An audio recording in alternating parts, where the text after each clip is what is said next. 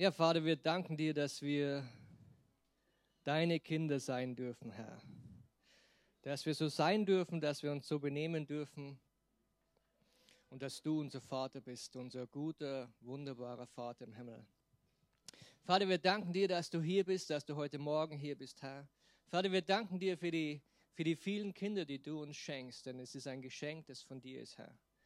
Und es ist was ganz Besonderes, weil du uns deine Kinder anvertraut hast, Herr. Und wir danken dir für dieses Vertrauen, das du uns gibst, Herr. Und Vater, wir bitten dich, dass du uns als Gemeinde einfach auch ein Herz dafür gibst und uns zurüstest für das, was es bedeutet, auf deine Kinder einfach zu schauen und deine Kinder einfach von dir zu erzählen und auch ja, sie bereit zu machen und sie hineinzuführen, dass sie dich erkennen können, dass sie dich annehmen können, Herr. Vater, wir danken dir dafür. Wir danken dir, dass du unser Gott bist. Wir danken dir, dass du heute Morgen hier bist, Herr, und dass du mit uns bist. Halleluja. Amen. Also ich bin immer noch bei dem, bei dem Thema Ursache und Wirkung. Und ähm, wie komme ich in meine Berufung hinein? Was muss geschehen, Ursache und Wirkung, was muss geschehen, damit ich in meine Berufung hineinkommen kann. Mit dem Thema haben wir uns beschäftigt und ähm, wir haben eine lustige Formel aufgestellt. Ähm, genau. Also B, Berufung. Wie komme ich in meine Berufung hinein? Wir brauchen auf der anderen Seite dieser Gleichung ein Kreuz, das K. Wir brauchen Jesus. Ohne Jesus ist es unmöglich in unsere Berufung hineinzukommen. Und wir brauchen Vertrauen, wir brauchen Werke, das zusammen ist der Glaube. Und beim letzten Mal ging es um unser Herz. Was ist in unserem Herz drin? Was gehört in unser Herz hinein? Und wie gehen wir mit unserem Herz um? Wir haben auch ähm, gelesen, achte auf dein Herz, denn von ihm geht das Leben aus. Also dein Leben geht von deinem Herz aus. Also was da hineinkommt, beeinflusst dich, beeinflusst letztendlich dein Leben. Und heute geht es um die Identität, um unsere Identität. Haben wir die? Nee, nee, nee, nee, ist, ist okay. Ähm, die, der, der Glaube und das Herz zusammen kann man zusammenkürzen, das ist dann die Identität, aber diese Formel. Ah ja, genau, ja, steht eh hier, genau, okay. Hab's gerade übersehen. Okay. Beim letzten Mal ging es eben um unser Herz, heute geht es um die Identität. Aber wisst ihr, ich bin jetzt schon lange Christ und seit einigen Jahren haben so die Kirchen angefangen, über dieses Thema zu sprechen. Und da hat man dann an jeder Stelle, überall und in jeder Konferenz und überall hört man dann diese, diese Überschrift über der Predigt, ähm, deine Identität in Christus. Und das habe ich so oft gehört und wenn ich das, wenn ich das höre, dann, dann fallen bei mir schon die Augenklappen zu, weil ich, ich, ich wollte nicht über dieses Thema predigen und ich dachte mir, okay, wie, ähm, wie mache ich das? Die Identität, unsere Identität ist wichtig. Und die, diese Predigt, dieses Thema, es ist unendlich wichtig für uns, unsere Identität zu kennen, wer wir sind in Christus. Habt ihr das schon mal gehört? Wer bist du in Christus? In irgendeiner Predigt? Und ich habe das schon so oft gehört. Und ich habe zu Gott gebetet und habe gesagt, hey Gott, ich will nicht über das sprechen. Wer bin ich in Christus? Und Gott hat tatsächlich so ein bisschen meine Augen aufgemacht und hat gesagt, okay, du kannst es auch von der anderen Seite angehen. Denn wenn wir wissen wollen, wer wir sind in Christus, ja, wir sind Botschafter in Christus, wir sind äh, Geliebte, wir sind Kinder Gottes, wir sind gesegnet, wir sind so viele Dinge.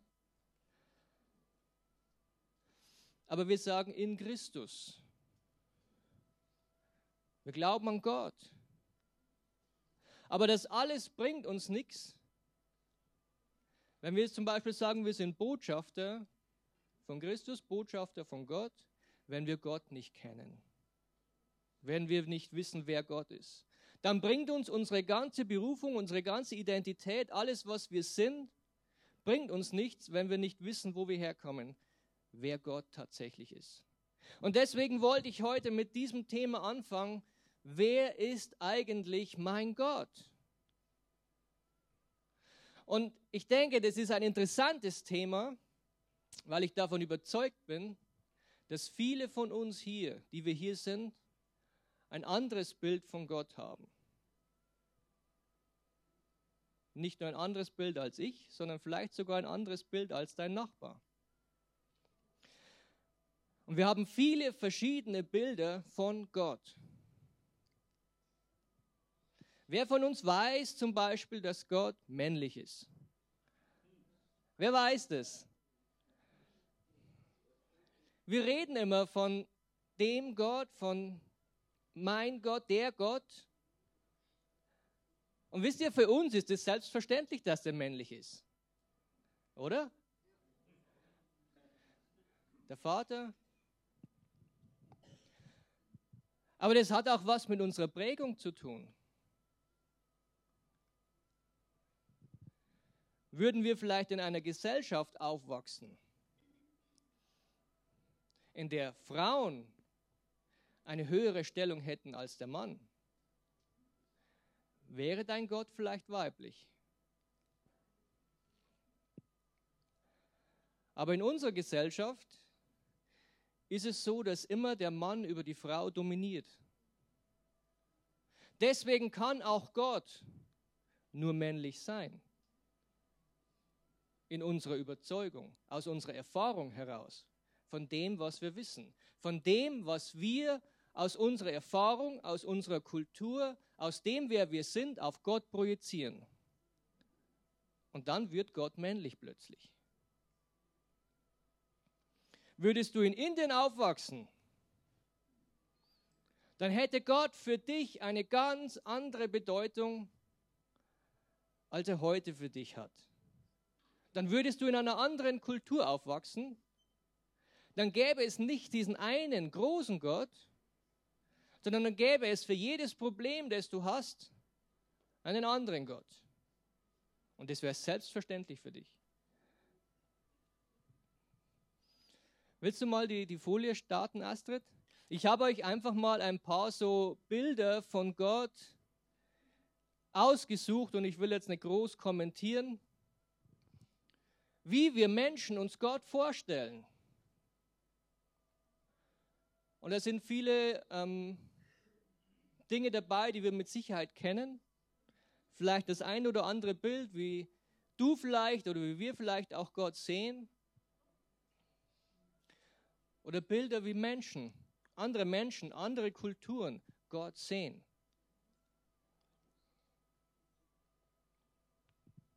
Je nachdem, wie wir aufgewachsen sind, auch was wir gehört haben von unseren Eltern, sieht Gott anders aus oder was wir erlebt haben in unserem Leben. Machen wir uns ein Bild von Gott. Und da kommen wir nicht drum herum, um dieses Bild. Wir sehen auch schon, die meisten Götter sind männlich. Das ist nun mal so. Aber ich kann mir vorstellen, dass so in einigen Jahren, wenn das mit der Emanzipation der Frau weitergeht, dass auch die Kirchen sich damit beschäftigen müssen und dass die Frage in die Kirchen hineinkommt, ob wir diesen männlichen Gott noch weiterhin männlich nennen dürfen, nennen können. Und ich glaube, dass in ein paar Jahren wahrscheinlich Diskussionen in den großen Kirchen kommen, ob nicht Gott vielleicht weiblich ist weil sich unsere Kultur ändert, weil sich Menschen ändern, so ändert sich auch unser Bild von Gott. Die Leute in der, im Alten Testament damals, die hatten ein anderes Bild von Gott als wir heute. Die haben Gott auch anders wahrgenommen, anders gesehen, geprägt durch ihre Kultur, geprägt durch das, was sie erlebt haben. Aber wenn wir unsere Identität erkennen wollen in Gott, in Christus, dann müssen wir wissen, wer Gott ist oder was Gott ist. Wie auch immer. Dazu müssen wir uns mit Gott beschäftigen. Eines ist uns mit Sicherheit allen klar, wenn es um Gott geht, wir werden nicht bis ins letzte Detail alles über Gott herausfinden können. Denn Gott ist nun mal Gott, oder? Und Gott steht für uns, für jemanden, was so weit über unsere Vorstellungskraft ist, dass wir es nicht fassen können. Aber es gibt bestimmte Möglichkeiten, wie wir doch einiges über Gott erfahren können. Und Gott selbst ist es wichtig, dass wir diese Dinge erfahren, dass wir diese Dinge über ihn wissen. Wenn wir unsere Bibel aufschlagen und jetzt so wie du bist, du fängst an im Alten Testament zu lesen. Du projizierst dein Bild, das du von Gott hast, auf alle Bibelstellen, in denen Gott vorkommt. Und das Handeln, das dort vorkommt von Gott, wird interpretiert mit dem, was du über Gott weißt oder zu wissen meinst oder wie du dir vorstellst, dass Gott ist. Und so sind wir immer voreingenommen, wenn wir die Bibel lesen. Aber ein paar Dinge gibt es, oder einiges gibt es, das wir wissen können über Gott und das wir wissen müssen über Gott wer Gott ist. Und zum einen gibt es gewisse Dinge, die Gott selbst von sich preisgibt, wo er sagt, wer er ist. Zum anderen haben auch Menschen versucht herauszufinden, wie Gott ist.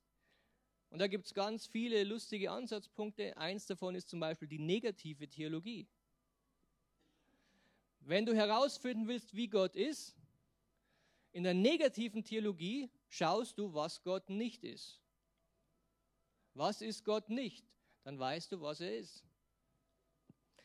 Ich habe ein paar Dinge rausgesucht, was Gott ist.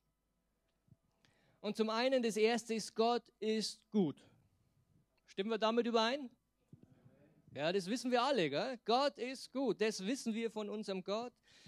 Und das bedeutet, ja wunderbar. Gott, Gott ist gut und das bedeutet im Umkehrschluss, wenn Gott gut ist, dann ist er nicht böse. Stimmt es? Ist es so? Gott ist gut, also kann er nicht böse sein. Gott ist gut, das wäre die nächste Folie, Astrid. Also ein Ding weiter. Also Gott ist die Perfektion von Güte. Könnt ihr damit übereinstimmen? Ja, wunderbar. Okay, ich habe noch eins rausgesucht. Gott ist Liebe. Stimmt er damit auch überein? Alles, was wir in der Bibel lesen, was mit Gott zu tun hat, was über Gott geht, muss mit diesem Aspekt Gottes übereinstimmen. Stimmt es? Gott ist Liebe. Es waren schon ein paar weniger Amen, aber okay. Vielleicht weiß der eine oder andere schon, auf was ich hinaus will. Gott ist Licht. Okay? lesen wir auch in der Bibel. Gott ist Licht und es gibt keine Finsternis in ihm. Okay? Alles, was wir von Gott wissen, alles, was wir von Gott lesen, muss mit diesem Aspekt Gottes übereinstimmen. Gott ist Licht. Gott ist vollkommene Schönheit, sagt die Bibel. Vollkommen. Also du kannst nichts noch irgendwie verbessern an Gott. Er ist die vollkommene Schönheit. Stimmt es? Amen. Weißt du auch, dass das Gott, dass in Gott dann keinerlei Hässlichkeit ist? Alles, was Gott macht, gut und schön ist? Weißt du das? Und weißt du, dass Gott dich gemacht hat?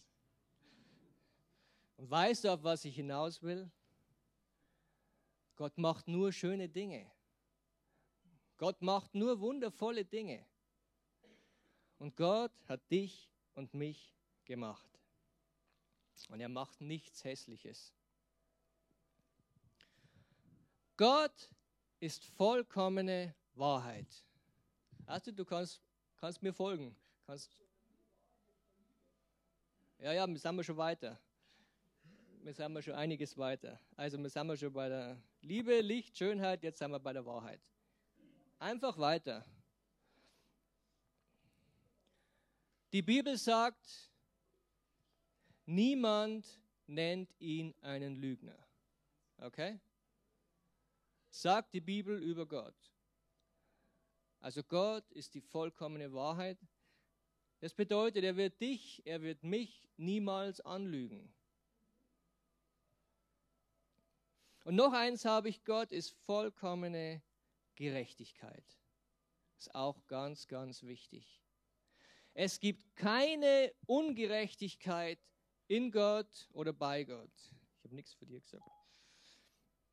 Es gibt keine Ungerechtigkeit bei Gott oder in Gott. Okay? Stimmt ihr damit überein? Sagt ihr Amen? Ja? Keinerlei Ungerechtigkeit bei Gott. Und das sind jetzt keine Eigenschaften von Gott, die er hat, sondern das sind Dinge, die Gottes Wesen beschreiben. Wie Gott wirklich ist, wer Gott auch ist. Also Gott ist nicht nur ein Liebender, sondern Gott selber ist die Liebe. Okay? Also das ist nicht etwas, was er tut, nicht etwas, wie er ist, sondern er ist es. Er ist das in Vollkommenheit. Wisst ihr, wenn wir, wenn wir die Bibel lesen und wir schlagen ganz am Anfang auf und wir kennen oder wir wissen vielleicht nicht von Gott, dass er absolut souverän ist.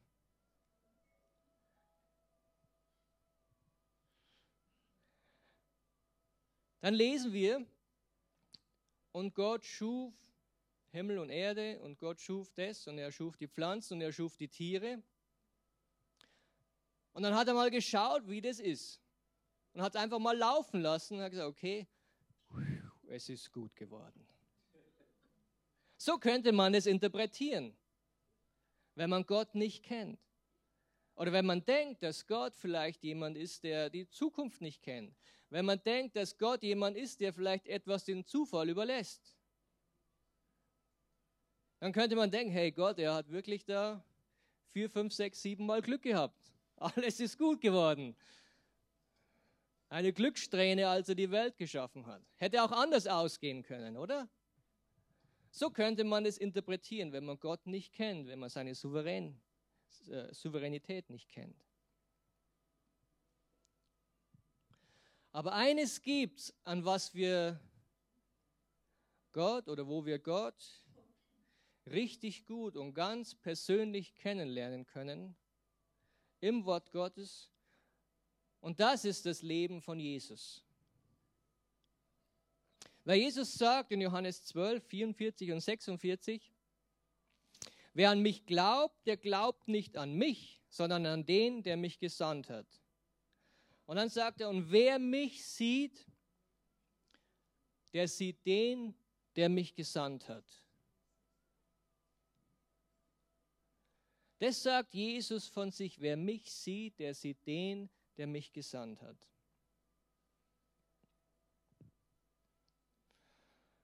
Und Jesus, er kam auf die Erde und wir wissen, er war nicht nur ein Mensch.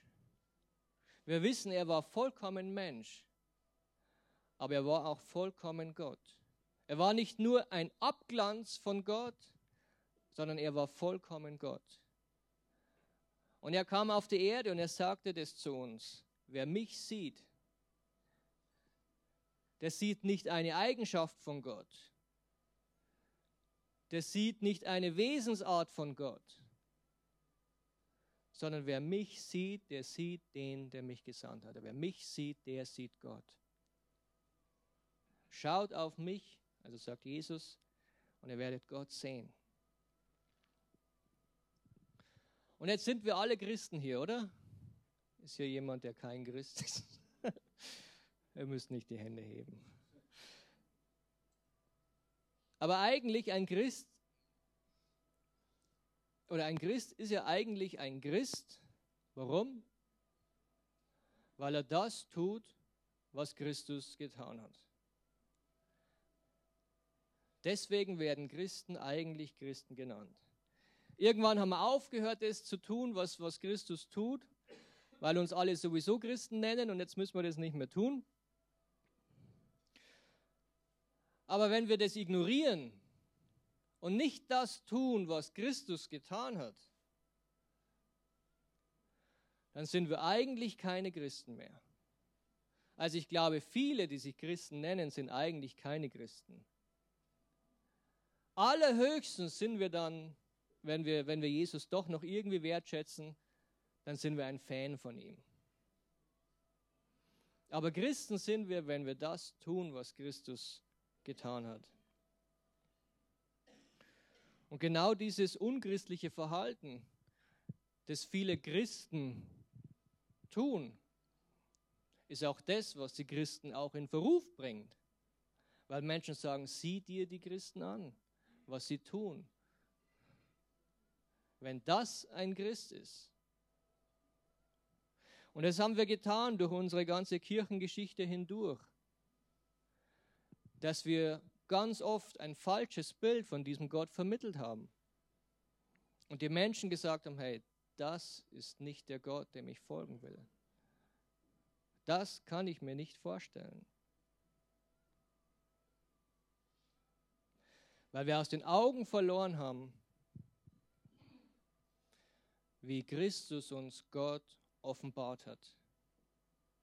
In den vier Evangelien. Und wenn Jesus zu uns sagt, wer mich sieht, der sieht den, der mich gesandt hat, dann müssen wir auch sagen, wenn wir die Bibel lesen, dort wo Gott vorkommt, müssen wir auch Christus sehen. Oder? Das ist die logische Schlussfolgerung. Wenn wir Christus anschauen und Gott sehen, dann müssen wir auch Christus sehen, wenn wir Gott anschauen. Wenn wir zum Beispiel das Alte Testament lesen, wo wir manchmal denken, naja, Gott ist da so viel anders. Und irgendwie hat er dann seine Meinung geändert und hat Jesus geschickt. Weil wir ein falsches Bild von Gott haben. Weil wir unser, unsere Gedanken, unsere Erfahrungen, unsere Kultur, alles, was wir sind, in diese Bibelstellen hineininterpretieren. Das, was wir denken zu wissen über Gott und sagen, ja genau. Gott ist der, der draufhaut. Gott ist der, der böse Dinge auch tut. Aber eigentlich ist es nicht so. Wir haben vorhin alle oder viele haben Amen gesagt, als wir gesagt haben, Gott ist nicht böse. Also muss es auch hierfür eine gute Erklärung geben. Und ich will uns ermutigen, dass wir, wenn wir die Bibel aufschlagen, wenn wir die Bibel lesen, dass wir diese Brille unserer Voreingenommenheit einmal runternehmen und es zulassen, dass uns Jesus eine neue Brille gibt, eine Brille durch die Sicht der vier Evangelien, so wie Jesus tatsächlich war. Aber diese Sicht wirft auch einige Fragen auf. Und wisst ihr, ich habe vorhin auch so überlegt, was ich sagen soll oder welche, welche Zahl ich nennen soll. Ich sage einfach mal, ich bin jetzt so um die 30 Jahre Christ. Ich habe mich irgendwann als, kleiner kind, als kleines Kind bekehrt. Also ich denke, so 30 Jahre werden es schon sein. 30 Jahre bin ich Christ und ihr glaubt nicht, was man in 30 Jahren alles erleben kann als Christ. Wer ist schon 30 Jahre lang Christ? Ja, es sind einige Leidensgenossen mit mir dabei. Sehr schön. Keine Leidensgenossen, nein. Es ist eine, eine wunderschöne Zeit. Es ist wunderbar, mit Gott zu gehen. Und es ist besser als alles andere. Okay? Okay, also. Wisst ihr, ich war einmal beim Evangelisieren und es, man hat immer nette, schöne Gespräche bis zu dem Moment, wo einer kommt. Und dann kommt ein, ein älterer Mann auf mich zu. Ich war damals, war 15, 20 Jahre, 15 Jahre jünger als jetzt, vielleicht 20, ich weiß es nicht. Und dann kommt ein älterer Mann auf mich zu und er sagt, hey, das, der Gott, den du hast, an den kann man nicht glauben. Ein Gott, der sagt, dass Kinder von Anfang an böse sind. Was ist das für ein Gott? An so einen will ich nicht glauben. Und dann stehst du erstmal sprachlos da. Was sollst du sagen? Was, was erwidert man auf so etwas? Irgendwo auf der, auf der Straße vor der S-Bahn, das war in, in Stuttgart damals. Was willst du da sagen? Aber wisst ihr, im Laufe meiner, ich nenne es jetzt 30 Jahre, kamen viele solche Fragen. Wenn Gott Liebe ist, warum lässt er dann so viel Leid auf der Welt zu? Kennt ihr solche Fragen? Habt ihr die auch schon gehört? Wenn Gott so mächtig ist, warum lässt er so viel Chaos zu auf dieser, auf dieser Welt? Warum lässt Gott böse Menschen gewähren? Warum gibt es Naturkatastrophen?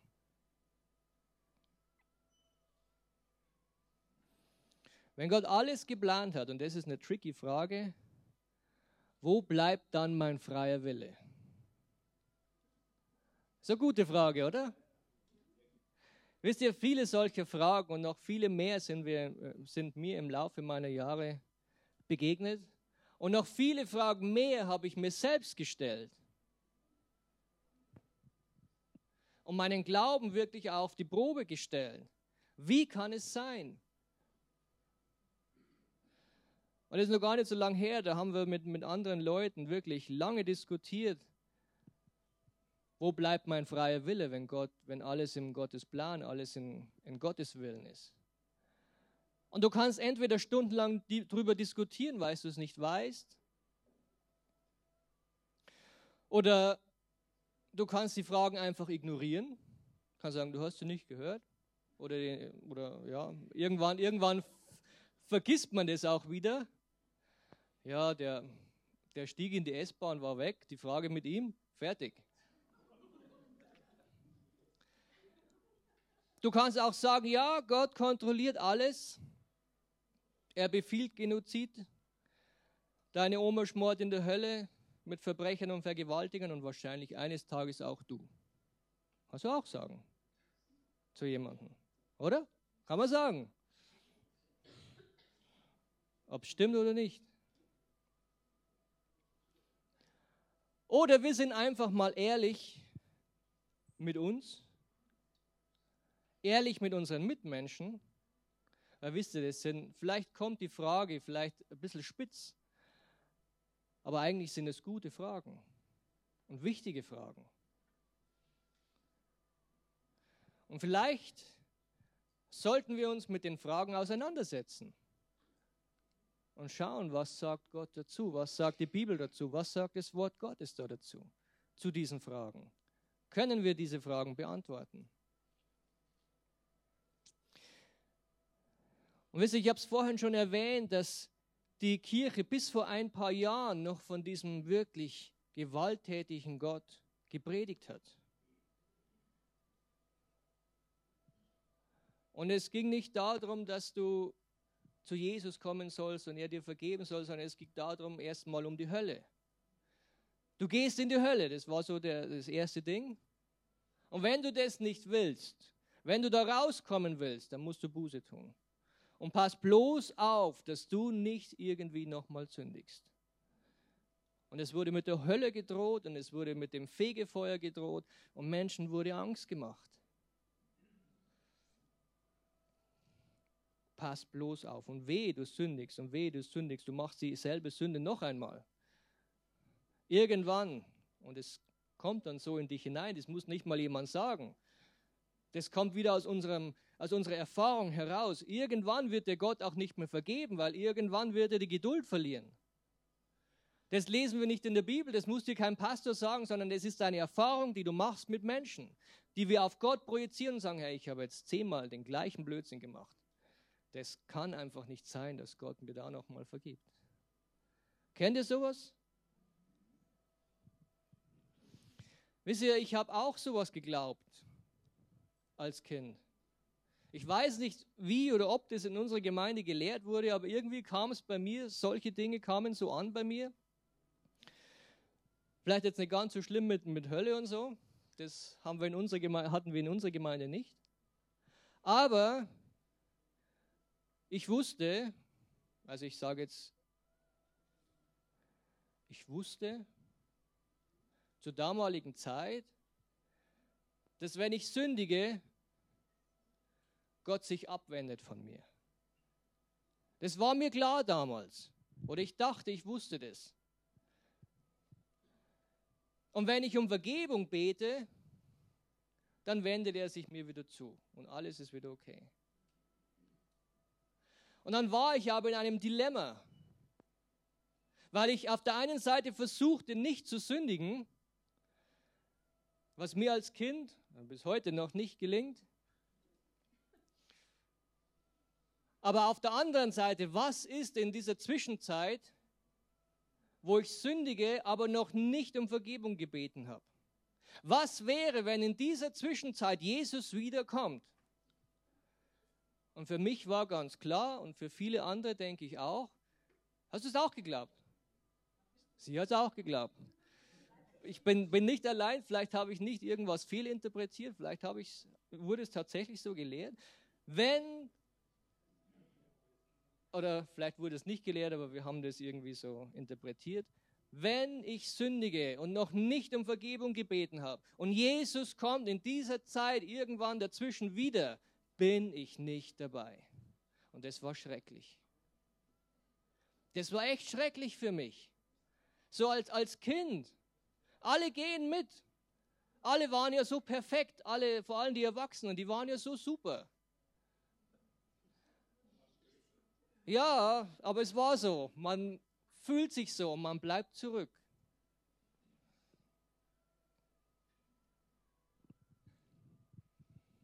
Mann, Mann, Mann.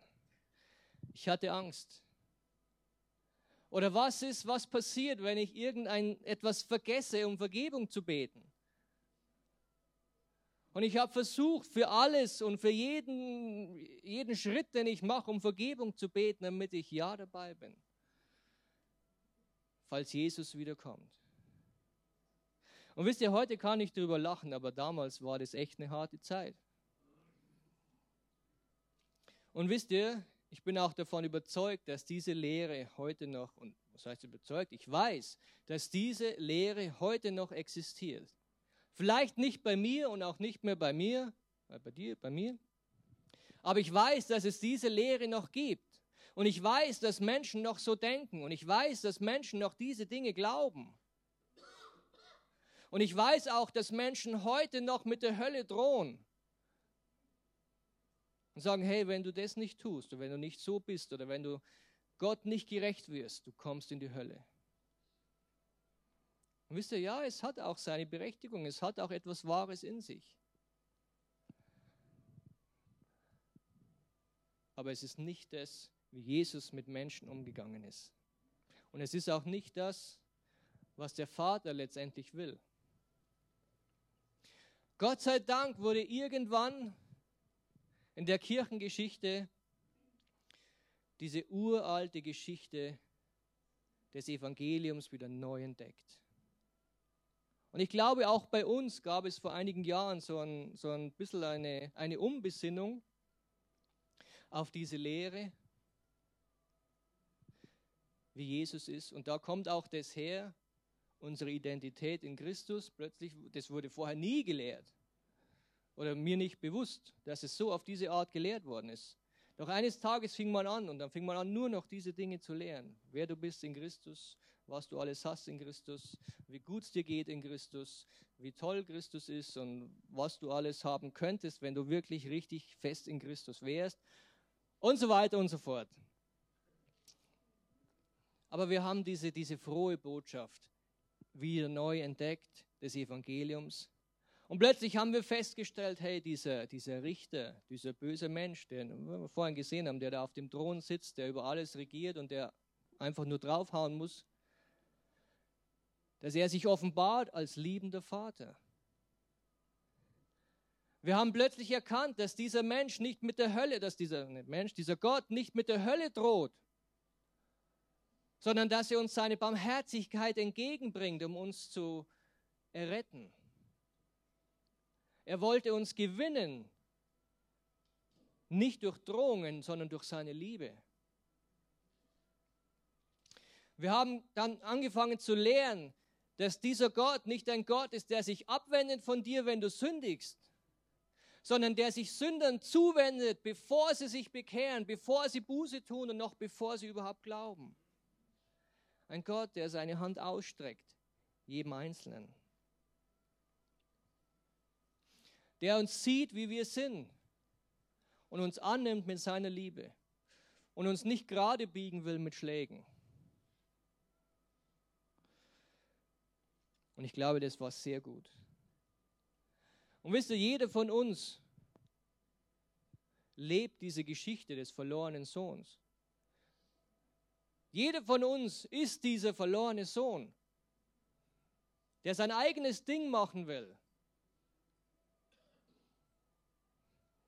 Und der hoffentlich und Gott sei Dank zurückkommt zum Vater. Noch bevor er sich wäscht, noch bevor er irgendwie Kleider anzieht, noch bevor seine Schönheit, seine Herrlichkeit und sein, sein schöner Duft wiederhergestellt wird, der Vater nimmt ihn in den Arm. Und das ist unser Gott. Und der bei den Schweinen, das waren wir. In Römer 2, Vers 4, da lesen wir, oder verachtest du den Reichtum seiner Güte, Geduld und Langmut und erkennst nicht, dass dich Gottes Güte zur Buße leitet?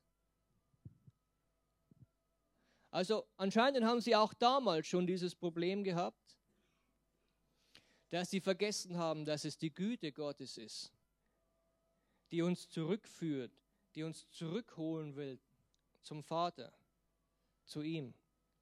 Dass es nicht Schläge sind, dass es keine Drohungen sind, die Gott ausruft, sondern seine Güte, seine Geduld, seine Langmut, die uns zur Buße und zur Umkehr hinführen und hinleiten.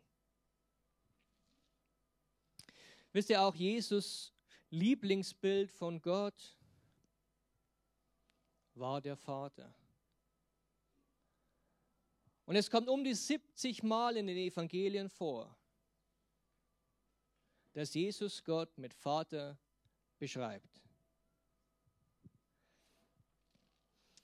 Und Jesus hat uns gezeigt in den Evangelien, was für ihn Vaterschaft bedeutet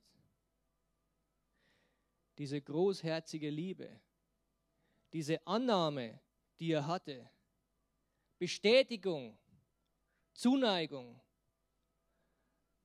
außerordentliche Vergebung. Und das alles noch bevor die Menschen Buße getan haben oder bevor sie geglaubt haben an ihn. In Johannes 14, Vers 9, da lesen wir, wer mich gesehen hat, der hat den Vater gesehen. Wer Jesus sieht, der sieht den Vater. Also hier haben wir eben dieses, dieses Bild von Gott. Er ist, er ist ein Vater. Und Jesus, ich denke, Jesus kam zu uns auf die Erde, um uns genau das zu zeigen. Und er rückte auch vieles gerade. Und wir lesen das in den, in den Evangelien, wie vieles einfach aneinanderprallte mit dem, was Jesus sagte, mit dem, wie Jesus handelte. Und interessanterweise war ja Jesus nicht in einem fremden Volk, in einem, unter einem fremden Gesetz, sondern er war in seinem eigenen Volk, mit seinen eigenen Gesetzen. Und doch waren diese Dinge, das, was die Menschen lehrten, das, was die Menschen gewusst haben, so viel anders als das, was Jesus ihnen tatsächlich gezeigt hat. Das war nicht, weil Gott sich geändert hat. Das war nicht, war nicht, weil Gott plötzlich anders wurde, sondern das war, weil das gleiche geschehen ist wie immer, wie bei uns auch. Wir interpretieren etwas in Gott hinein. Wir sehen eine kühle, eine böse Welt, das Gesetz des Stärkeren. Und damals war es ja viel schlimmer als heute. Heute ist viel, viel sozialer. Und diese Kühle wurde in Gott hineininterpretiert. Die Menschen hatten Angst vor Gott. Und Jesus kam und offenbarte uns Gott als einen liebenden Vater.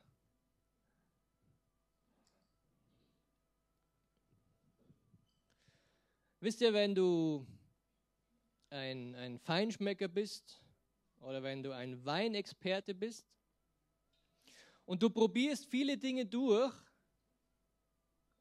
dann musst du deinen Gaumen neutralisieren, damit nicht der eine Geschmack in den anderen Geschmack übergeht. Und die Leute machen das, indem sie Wasser trinken oder Brot essen. Und so können sie ihren Gaumen neutralisieren und können ihren Gaumen bereit machen für den nächsten süßen Geschmack. Und auch wir als Christen haben manchmal einen komischen Geschmack von Gott im Mund. Und wisst ihr, das ist ganz normal. Das, das passiert uns immer wieder, wenn irgendwelche Erwartungen, die wir an Gott haben, vielleicht nicht eingetroffen sind. Wenn wir irgendwelche schmerzlichen Erfahrungen gemacht haben mit Gott, dann kann es passieren, dass unser Bild von Gott in die falsche Richtung geprägt wird dass unser Bild von Gott geprägt wird und sich verändert, das ist auch ein, ein Schritt unserer Weiterentwicklung als Christ. Und damals als Kind hatte ich ein anderes Bild von Gott als heute. Und es kann sich positiv verändern, indem du mehr von Gott erfährst. Es kann sich aber auch negativ verändern, wenn du Dinge in Gott hineininterpretierst, die dann nicht in Erfüllung gehen. Und wir enttäuscht sind von Gott oder wenn wir denken, Gott ist anders, als er tatsächlich ist. Und auch das habe ich selbst erlebt. Aber wenn wir das Wort Gottes lesen wollen, ohne diese Verfälschung des Geschmacks, müssen wir unseren Gaumen neutralisieren mit dem lebendigen Wort Gottes. Das Wort Gottes der Wahrheit. Warum? damit wir das Wort Gottes lesen können und diese vollkommene Süße des Wortes Gottes wirklich schmecken können, ohne diesen bitteren Geschmack, den wir vorher vielleicht hatten. Im Psalm 119, 103 steht zum Beispiel, wie süß ist dein Wort meinem Gaumen, mehr als Honig meinem Mund. Das Wort Gottes ist süß. Das haben die im Alten Testament auch schon gewusst. Aber nur wenn unser, unser Gaumen frei ist für dieses Süße, können wir das erfassen. Okay, wie sieht es jetzt praktisch aus in unserem Leben? Wie können wir das tun? Und ein Beispiel ist, und da möchte ich ein, ein paar Dinge mit euch durchgehen, ein paar Bilder mit euch durchgehen. Wir schauen einmal diese, diese falschen Bilder an, die wir vielleicht von Gott haben. Und wir schauen uns ein paar Bilder an, die auch ich von Gott hatte. Vielleicht findest du dich auch wieder. Und da haben wir zum einen einen Gott, der dir jeden Wunsch von den Augen abliest. Kennen wir den? Glauben wir an solch einen Gott? Und wir lesen tatsächlich auch in der Bibel, dass Gott uns, Psalm 37,4, habe deine Lust am Herrn, so wird er dir geben, was dein Herz begehrt. Und wisst ihr, ihr wisst ja, ich bin schon so lange Christ. Und das, das Privileg, wenn man als Kind aufwächst, als Christ, man kann so viel ausprobieren. Mit dem kindlichen Glauben. Wisst ihr, ich habe ausprobiert, über Wasser zu gehen. Und ich hatte tatsächlich Glauben. Aber es hat nicht funktioniert. Ich habe ausprobiert, also jetzt nicht als Spaß, sondern wirklich mit Glauben. Ich habe ausprobiert, Berge zu versetzen. Ich wollte das, was in der Bibel steht, anwenden, weil die Bibel sagt, dass ich das auch tun kann. Und ich habe es versucht. Hat nicht funktioniert. Ich habe es sogar mit der Hand versucht. Aber es hat nicht funktioniert. Und wisst ihr, ich war enttäuscht. Weil in der Bibel steht es. Und da steht drin, ich brauche nur einen Glauben so groß wie ein Senfkorn. Und dann dachte ich mir, naja, anscheinend ist mein Glaube nicht so groß. Viele Dinge, die ich ausprobiert habe. Vieles, was wir in der Bibel lesen. Ihr könnt bitten, was ihr wollt. Und jetzt Leute, jetzt seid mal ehrlich. Gibt es etwas, was du im Glauben erbeten hast, aber nicht bekommen hast? Ja? Kennt ihr das? Oder habt ihr alles bekommen, was ihr im Glauben erbetet habt? Dann sagt mir, wie ihr das gemacht habt, weil bei mir hat es ganz oft nicht funktioniert. Für Kranke gebetet.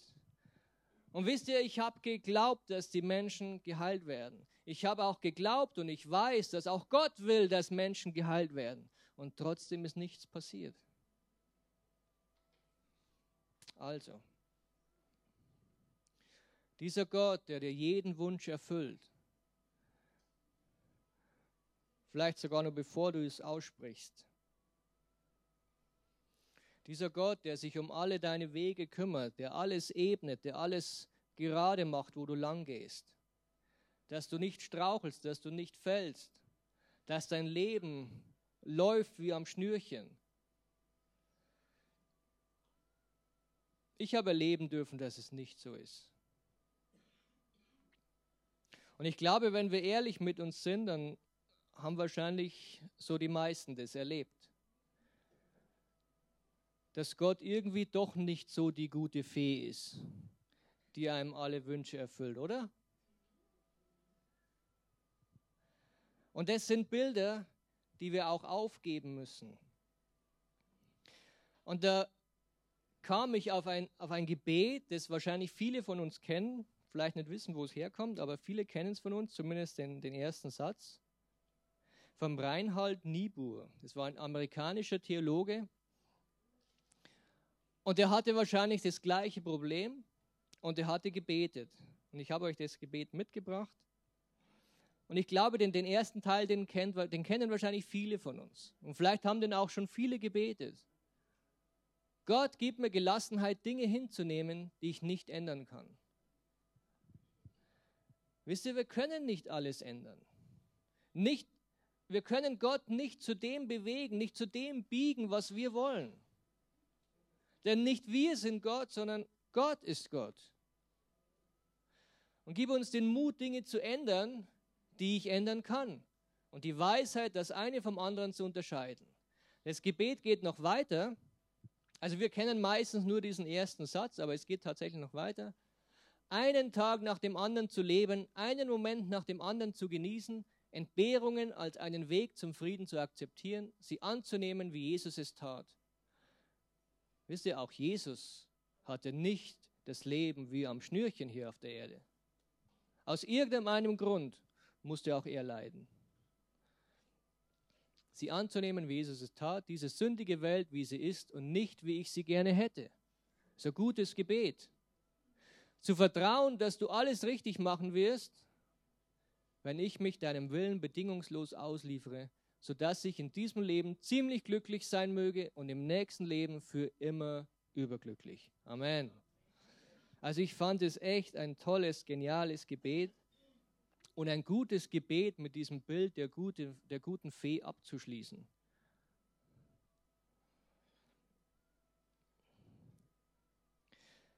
Manche Menschen können nicht annehmen, was Jesus sagt, wenn er vom Vater redet,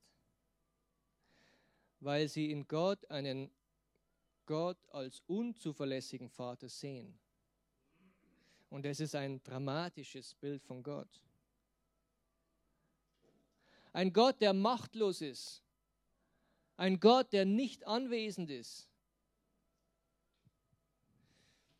Wisst ihr auch, ich bin, ich war Christ, als ich zur Schule ging und ich war wahrscheinlich im Umkreis von 30 Kilometer oder noch mehr der einzige Christ. Vielleicht gefühlt, vielleicht tatsächlich, vielleicht waren es sogar noch mehr Kilometer. Und ich bin auch in der Schule wegen meines Glaubens ausgelacht worden, erniedrigt worden. Heute würde man sagen, gemobbt worden, weil ich an Gott glaubte. Und wisst ihr, nicht nur von Schülern sondern auch von Lehren. In einer, in einer katholischen Gegend, in einer katholischen Welt an etwas anderes zu glauben, nicht katholisch zu sein, das ist wirklich schlimm. Vor allem für ein Kind. Aber ich hatte den Vorteil, ich hatte Eltern, die sich für mich eingesetzt haben, die mir gezeigt haben, was Glaube tatsächlich ist, die mir gezeigt haben, wie wichtig es ist, zu glauben, für seinen Glauben zu stehen. Aber wisst ihr, viele haben das nicht erlebt. Viele sind tatsächlich alleine. Und viele bekommen tatsächlich dieses Bild. Wo ist der Gott? Wo ist mein Gott, wenn ich dort stehe? Wo ist der Gott, wenn ich verprügelt werde? Wo ist dieser Gott, den ich versuche zu verteidigen? Meine Eltern haben mich nicht im, Stich gelassen. Meine Eltern waren hier.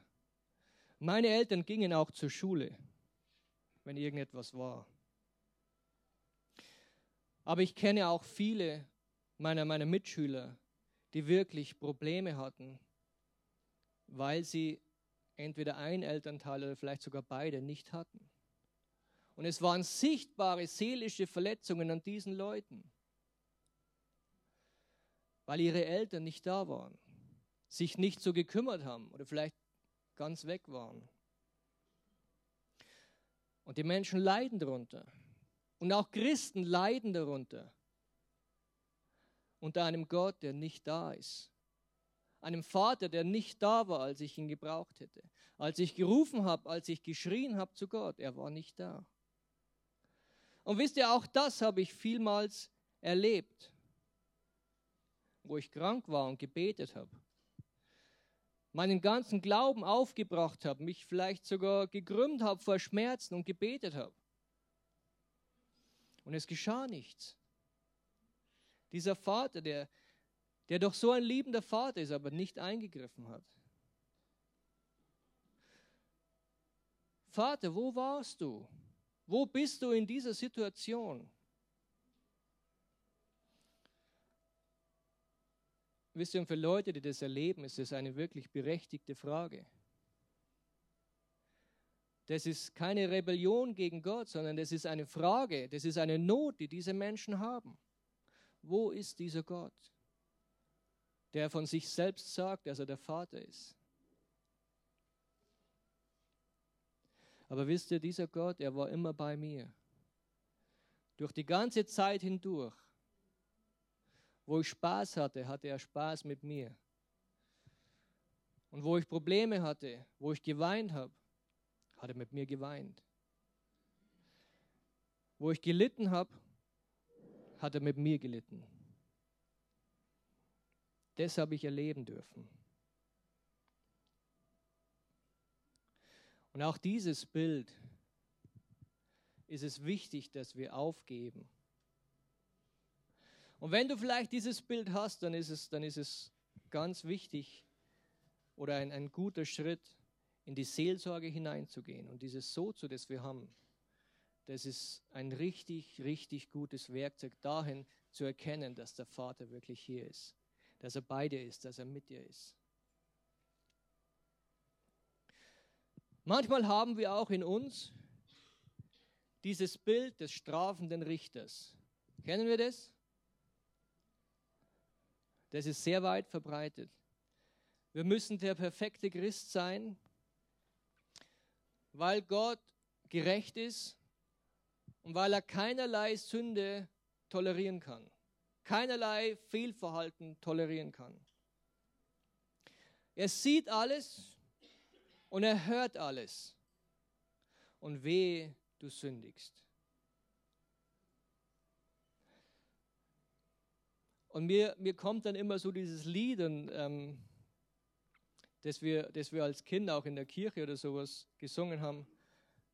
Pass auf, kleines Auge, was du siehst. Und immer wenn ich diese, dieses Lied als, als Kind gesungen habe, oder pass auf, kleines Ohr, was du hörst, und ich dachte, hey, ich muss so aufpassen. Und was kann ich dafür, wenn ich irgendwelche Dinge sehe, die nicht gut sind für mein Auge? Oder wenn ich irgendetwas höre, was nicht gut ist für mich. Denn der Vater im Himmel, er schaut immer auf dich. Er sieht alles. Er sieht alles, was du hörst und er sieht alles, was du siehst. Und wehe, du hörst oder du siehst das Falsche. Wir lachen jetzt darüber, aber wir haben tatsächlich dieses Bild von Gott oftmals in uns. Und dieses Bild kommt sehr schnell, wenn wir das Alte Testament lesen. Da ist es sofort da, dieses Bild des strafenden Richters. Pass auf, was du süß, pass auf, was du hörst. Sonst, der Vater im Himmel, er sieht alles. Auch hier haben wir oftmals das Bild vom Weihnachtsmann. Gott als Weihnachtsmann. Ja? So ein Typ, der einmal im Jahr kommt und Geschenke bringt. Aber nur, wenn du artig warst. Denn er hat eine Liste, er hat alles gesehen, er hat alles aufgeschrieben, was du jemals getan hast oder nicht getan hast oder gut oder schlecht. Und hoffentlich, wenn er kommt, stehst du auf seiner Liste auf der artigen Seite. Denn sonst kriegst du nichts. Auch dieses Bild von Gott haben wir ganz oft in uns. Und jetzt lachen wir drüber, aber es ist tatsächlich so. Du, du bekommst einen Segen nicht, du irgendeinen Durchbruch, du, du kommst nicht durch, du hast, ein, du hast für was gebetet, du bekommst es nicht. Und sofort kommt der Gedanke, ich bin auf der Unartigliste. Es ist Sünde in meinem Leben irgendwo. Oder mein Glaube ist einfach nicht so groß. Das Lied, das ich für einen, für einen Weihnachtsmann singen wollte, ist irgendwie nicht so gut rübergekommen. Wisst ihr, das ist jetzt nur eine, ein Bild dafür, für diese Gedanken, die in uns sind. Aber tatsächlich denken wir oftmals so von Gott.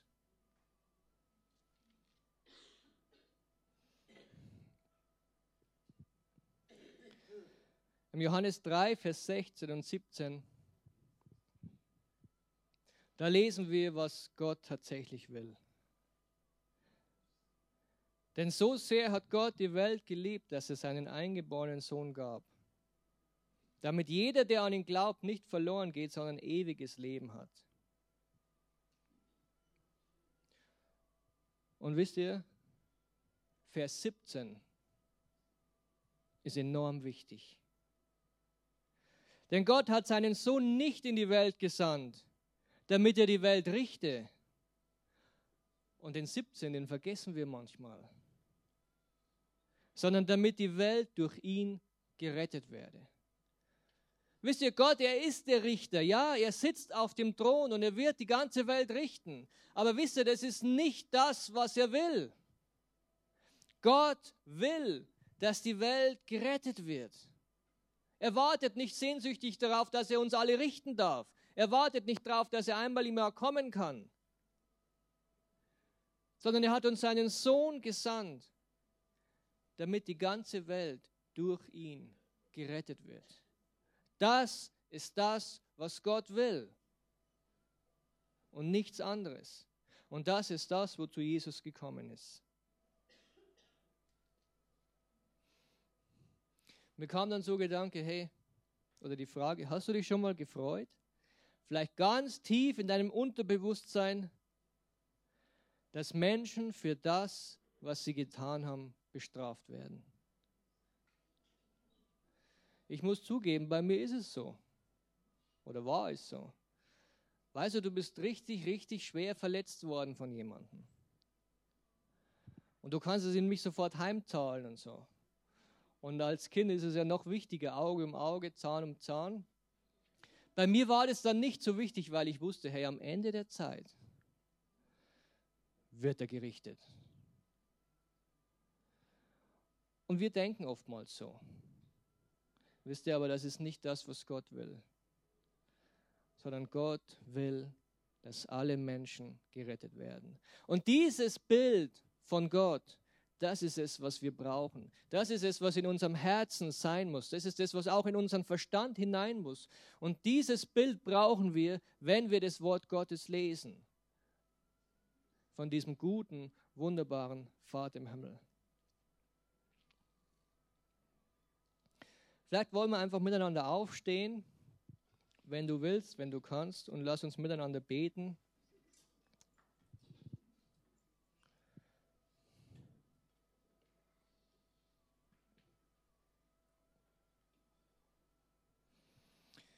Vater, ich will dir danken, dass du ein Gott bist, der sich seinen Kindern offenbart.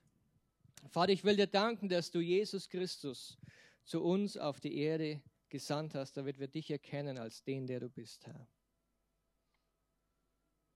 Vater, ich will dir danken, dass du dich offenbart hast als der liebende Vater, dass du durch Jesus Christus uns deine tiefe Liebe gezeigt hast. Deine Liebe, als du am Brunnen saßt, gesessen bist und die Samariterin kam.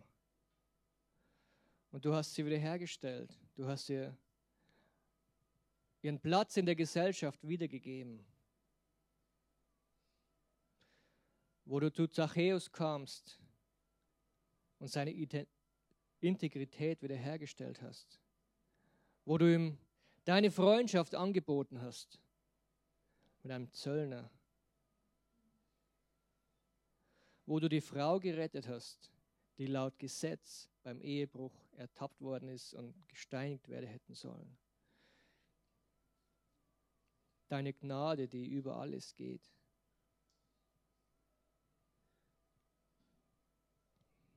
Wo du die Gesundheit wiederhergestellt hast, von Lahmen, von Blinden, von Tauben, Du, hast, du bist Aussätzigen begegnet, Ausgestoßene aus der Gesellschaft. Du hast von Dämonen besessene Menschen freigemacht. Herr Vater, du bist der Wiederhersteller des Lebens. Du bist nicht der, der souverän irgendwo auf seinem Thron sitzt, dem wir egal sind, der uns am Ende der Zeit richtet, sondern du bist der, der uns liebt. Du bist der, der jeden Menschen liebt, Herr.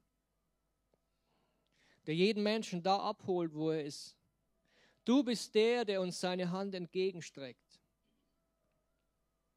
Du bist nicht der, der sich abwendet, wenn wir was falsch machen, sondern du bist der, der uns, der sich uns zuwendet in Liebe und mit Annahme. Vater, ich will dich bitten, dort, wo jetzt diese falschen Bilder in unserem Kopf sind. Dort, wo wir vielleicht falsch über dich denken, falsch von dir gedacht haben, Herr. Vater, ich will dich bitten, dass du Heilung schenkst auch, weil es bedarf Heilung. Es bedarf Heilung, dass, dass diese Bilder, die vielleicht durch Verletzungen, die vielleicht durch Enttäuschungen, durch Erfahrungen, durch Bildung, durch Lehre entstanden sind, dass diese Bilder durch, den, durch das Bild, durch dich, den liebenden Vater, ersetzt werden, Herr. Vater, ich bitte dich, dass du Heilung schenkst, durch, dass du kommst mit deinem Heiligen Geist, dass du in unseren Herzen wirkst und dass du uns das Vaterherz tatsächlich offenbarst, so wie du bist. Dass du uns deine, Lieben, deine Liebe offenbarst für uns und für unsere Mitmenschen, Herr dass wenn wir das Wort Gottes aufschlagen, wenn wir lesen in deinem Wort, dass wir dich sehen als den liebenden Vater, als den Barmherzigen. Die Geschichte mit dem verlorenen Sohn, Herr. Dass wir dich erkennen in der ganzen Bibel hindurch als diesen liebenden Vater, der seinem Sohn oder seiner Tochter die Arme ausstreckt. Vater, ich danke dir dafür ich danke dir, dass du mit uns bist, dass du bei uns bist, dass du uns führst, uns leitest, Herr. Vater, ich danke dir für die großartigen Geschenke, die du uns gemacht hast, Herr. Vater, ich danke dir, dass du immer und jederzeit mit uns bist. Ich danke dir auch für deine Größe, dass du wirklich auch der mächtige Gott bist, dass du der Mächtige bist, der auf dem Thron sitzt, der alles in seiner Hand hält, Herr und trotzdem sind wir wichtig für dich. Trotzdem sind wir wertvoll in deinen Augen. Und trotzdem bist du immer und zu jeder Zeit bei uns, Herr. Halleluja. Danke dafür. Amen. Amen.